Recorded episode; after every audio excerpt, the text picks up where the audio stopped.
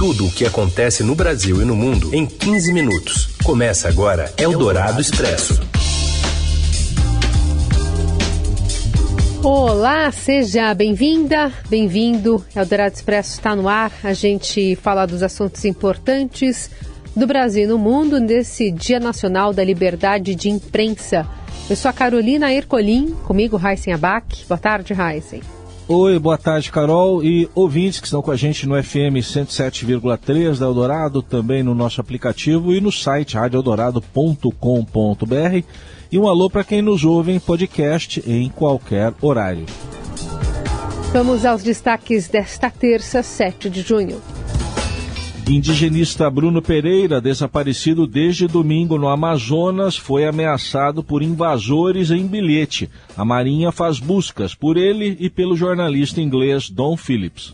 A Associação de Caminhoneiros critica improviso no governo e chama a proposta para reduzir preços dos combustíveis de solução tabajara. E ainda o aumento de casos e internações de Covid e a dobradinha de ministros bolsonaristas no julgamento de um aliado do presidente no STF. É o Dourado Expresso. Tudo o que acontece no Brasil e no mundo em 15 minutos. A gente começa sobre as soluções né, que estão sendo encontradas pelo governo para reduzir o ICMS dos combustíveis. Os caminhoneiros dizem que a proposta do governo é uma solução tabajara. Vamos ao Brasília. André Borges, boa tarde. Boa tarde para você, Carol, Heisen e ouvintes da Rádio Dourado. O presidente Jair Bolsonaro anunciou na noite de ontem algumas medidas do governo federal para tentar reduzir esse preço explosivo dos combustíveis né, nos postos de gasolina. Retirou impostos federais do etanol, também da gasolina, que já tinha retirado do diesel, anunciando a isenção de CID, PIS e COFINS, que são impostos que recaem e impactam no preço. Anunciou ainda que os estados, se toparem, poderão ali zerar o ICMS, que é um imposto estadual, e o governo federal dá essa contrapartida. Aquilo que eles receberiam de ICMS, o governo federal cobre. Muito bem, pode ter sido ali um gesto político para tentar aplacar um pouco do que está acontecendo e mexendo com a inflação no país, mas não convenceu os caminhoneiros. A Abrava, a Associação dos Caminhoneiros, hoje uma das principais do setor, fez uma carta bastante dura e chamou assim, Raíssa e Carol, os anúncios do governo de solução tabajara disse que não resolve nada, que se trata inclusive de uma medida eleitoreira, de olho na eleição desse ano, e que o governo não toma uma medida estrutural para a questão dos combustíveis. Disseram ainda que, abre aspas, o país vai parar Fecha aspas. É dessa maneira que os caminhoneiros que já estiveram ao lado do presidente Bolsonaro hoje encaram as medidas deste mesmo governo para tentar resolver o problema do combustível. O governo sabe que o tema é explosivo, é difícil e parece que não conseguiu resolver. Vamos acompanhar o desdobramento disso. Boa tarde para você, Raíssen, Carol e ouvintes da Rádio Dourado. Eldorado Expresso. O ministro André Mendonça, do Supremo Tribunal Federal, pediu vista, mais tempo para análise, e suspendeu no início da madrugada desta terça o julgamento que poderia derrubar a decisão individual dada pelo colega Cássio Nunes Marques para restabelecer o mandato do deputado estadual bolsonarista Fernando Francischini, do União Brasil do Paraná. O parlamentar foi cassado em outubro do ano passado pelo Tribunal Superior Eleitoral por divulgar notícias falsas sobre as urnas eletrônicas nas eleições de 2018. Em despacho, Mendonça diz que pensa ser prudente aguardar o posicionamento da segunda turma do Supremo sobre a liminar dada por Cássio Nunes Marques, cujo mérito será analisado hoje à tarde. Mendonça argumentou que, a depender do entendimento do colegiado, a decisão do colega pode ou não ser mantida impactando no pedido que estava sendo analisado pelo plenário da Corte Máxima. O pedido foi enviado imediatamente ao início da sessão e antes de haver votos suficientes dos demais ministros para formar maioria. O julgamento foi convocado em uma sessão extraordinária no plenário virtual, que é uma plataforma que permite a inclusão dos votos no sistema online sem necessidade de reunião e debate do colegiado com o pedido de vista, não há data para o STF retomar a análise, que depende da devolução do processo por Mendonça. É possível, no entanto, que o processo seja esvaziado com a avaliação de hoje. Eldorado Expresso. Invasores intimidaram o indigenista desaparecido e fizeram ameaça por bilhete. A gente vai entender mais informações né, dessa história e dessas investigações lá de Brasília com Vinícius Valfré. Um bilhete apócrifo com ameaças explícitas contra o indigenista Bruno Pereira da FUNAI, desaparecido desde domingo, e contra lideranças indígenas, foi deixado no escritório de advocacia que representa a organização para a qual ele vinha trabalhando voluntariamente em Tabatinga, no Amazonas. Diante da precariedade do combate aos invasores pelos órgãos federais, servidores da FUNAI e lideranças indígenas relatam que narcotraficantes e garimpeiros têm se sentido mais à vontade para intimidar nativos e indigenistas. Um trecho do bilhete dizia: Sei quem são vocês e vamos achar para acertar as contas. Se querem dar prejuízo, melhor se aprontarem, está avisado. Bruno Pereira desapareceu enquanto voltava da comunidade São Rafael em direção à cidade de Atalaia do Norte, na companhia do jornalista inglês Don Phillips, do britânico The Guardian. O percurso pelo rio deveria demorar não mais do que duas horas e Pereira era um exímio conhecedor do trajeto. O bilhete anônimo surgiu há cerca de um mês e meio e foi endereçado ao advogado Eliésio Marubo. Nativo do Vale do Javari, ele deixou a floresta aos 16 anos para estudar direito e se tornar um importante ativista nos tribunais em favor dos povos indígenas. Bruno Pereira estava licenciado de suas atividades na FUNAI para coordenar na União das Organizações Indígenas do Vale do Javari, a Univaja, um projeto de melhoria da vigilância de terras indígenas. A medida desagrada narcotraficantes e garimpeiros que invadem a terra indígena do Vale do Javari, território do extremo oeste do Amazonas. Bruno atuava no Javari há mais de uma década. No período, conquistou o respeito de lideranças indígenas e se tornou uma referência nacional e internacional no tema dos povos isolados. Até o momento, não há informações sobre seu paradeiro. E o presidente Bolsonaro afirmou que a aventura palavra dele, aventura, pode ter causado o desaparecimento do jornalista inglês Don Phillips e do indigenista Bruno Pereira. Falando ao SBT News, o chefe do executivo disse que duas pessoas em um barco estariam se aventurando e que o sumiço pode se dar ainda por um acidente ou, por fim, pela execução dos homens. O diretor é, aliás, falando agora da irmã do jornalista, a Cian Philip, que fez um apelo em vídeo na noite desta segunda para que as autoridades brasileiras façam o possível para localizar Phillips e Pereira. We are really worried about him and urge the authorities in Brazil to do all they can because time is crucial. We love our brother and want him and his Brazilian guide, Bruno Pereira, found. Every minute counts.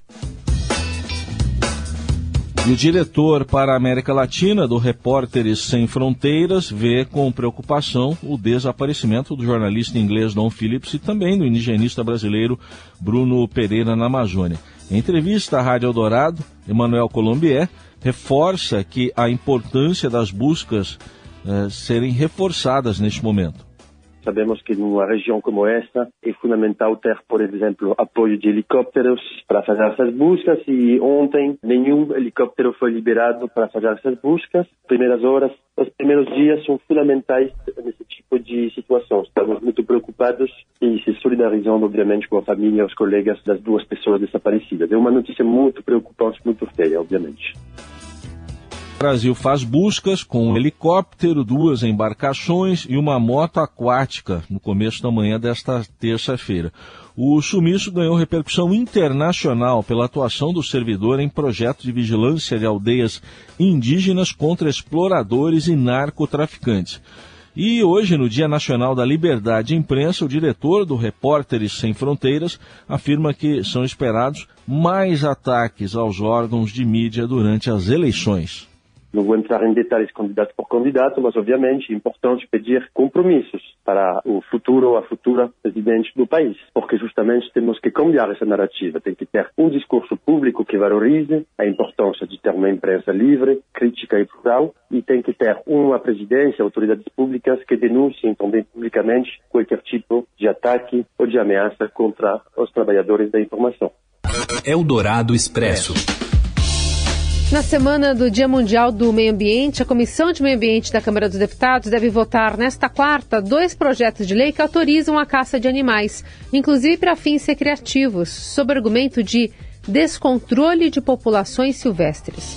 Os alvos mais comuns são o javali e o búfalo, animais exóticos introduzidos no Brasil por ação humana e que se reproduzem rapidamente, afetando o equilíbrio ecológico. Mais ao Estadão, o relator das propostas, deputado Nelson Barbudo, defendeu a ampliação do escopo com autorização para caça até de jacarés e capivaras, espécies nativas do Brasil. Os projetos de lei não trazem uma lista de animais discriminados, o que deve ser objeto de estudos e autorização do governo federal. Os dois projetos agradam setores que integram a base eleitoral do presidente Bolsonaro como os produtores rurais e os caçadores, atiradores e colecionadores. Uma tentativa de bolsonaristas de aprovar um dos projetos em dezembro do ano passado terminou em confusão, com bate-boca entre parlamentares e a proposta acabou adiada. Você ouve Eldorado Expresso. Seguimos com as principais notícias desta terça-feira. Em entrevista, o ex-ministro da Infraestrutura, Tarcísio de Freitas, atual pré-candidato ao governo paulista, afirma que o pensamento de esquerda não cabe em São Paulo. Quem traz mais informações é o Pedro Venceslau. Candidato do Republicanos ao governo paulista, o ex-ministro da Infraestrutura, Tarcísio de Freitas, de 46 anos, representa o presidente Jair Bolsonaro na disputa, mas faz questão de delimitar as diferenças e rejeita a narrativa radical que é a marca da militância bolsonarista. Engenheiro civil, Tarcísio chegou ao DENIT, o Departamento Nacional de Infraestrutura e Transportes, em 2011 como diretor executivo. Em 2014, assumiu a direção-geral da autarquia no governo Dilma Rousseff. Foi apenas em setembro do ano passado que o pré-candidato fluminense, que é o entrevistado desta semana na série do Estadão com os pré-candidatos a governador, alugou um apartamento em São José dos Campos, no interior paulista, e se mudou para o estado que pretende governar. Nessa entrevista, feita no recém-inaugurado comitê na Vila Mariana, na capital, Tarcísio se equilibra entre a lealdade ao presidente e um discurso moderado. Segundo o pré-candidato do Republicanos, Haddad só lidera nas pesquisas por conta do recall da eleição presidencial pela sua natureza empreendedora, pela sua natureza de business, pelo foco em resultados, pelo foco liberal, é um Estado que, por essência, tem que ser antipetista, tem que ser anti-esquerda. Né? Não cabe o pensamento de esquerda aqui em São Paulo. O pré-candidato reconhece, porém, que o PSDB deixou um legado no Estado, mas cita apenas o governador Mário Covas como responsável por ele. É um Estado que está estruturado, é um Estado que tem uma burocracia bastante arrumada. Fizeram ajustes no passado foram ajustes importantes. Eu cito aí o ajuste que foi feito depois da gestão Fleury pelo Mário Covas, foi um grande governador, mas a partir daí é um Estado que tem andado pela inércia. Eu acho que a gente precisa agora dar uma sacudida. Segundo o pré-candidato do Republicanos, Rodrigo Garcia, o atual governador tucano que disputa a reeleição, terá muita dificuldade de chegar ao segundo turno devido ao desgaste do PSDB em São Paulo. Tarcísio avalia que há um cansaço do eleitor paulista com o PSDB e que os últimos quatro anos deixaram muito a desejar. Eldorado Expresso. Agora a gente fala sobre Covid. O Hospital Sírio-Libanês volta a destinar alas inteiras a pacientes de Covid diante da alta de internações. O repórter do Estadão Ítalo Loré traz pra gente um relato. Boa tarde. Olá, boa tarde. O Hospital Sírio-Libanês, um dos mais tradicionais de São Paulo, voltou a destinar alas inteiras a pacientes de Covid diante da alta de internações. Há duas semanas eram 22 internados com a doença no hospital, sendo quatro deles em unidade de terapia intensivas, UTIs. Atualmente são 43 pessoas hospitalizadas, sendo seis delas em leitos de UTI. Os números seguem abaixo do pico de janeiro, que o hospital chegou a ter cerca de 130 pacientes internados pela doença, mas ainda assim tem demandado maior atenção do hospital. Diante da alta, o sírio-libanês passou a dedicar uma ala inteira com 10 leitos de UTI e outra com 24 leitos de enfermaria exclusivamente para pacientes com a doença. A medida não era adotada desde abril. Se os casos continuarem avançando, podem ser dedicadas ainda outras unidades inteiras só para pacientes de Covid no hospital. Essas informações foram detalhadas em entrevista pelo gerente de pacientes internados e práticas médicas do Sírio-Libanês, o médico Felipe Duarte. Para conferir os detalhes da conversa, é só acessar o site do Estadão. Eldorado Expresso. De acordo com a imprensa espanhola, o jogador Gabriel Jesus estaria no radar do Real Madrid, com valor estimado em 260 milhões de reais. Fala, Robson Morelli.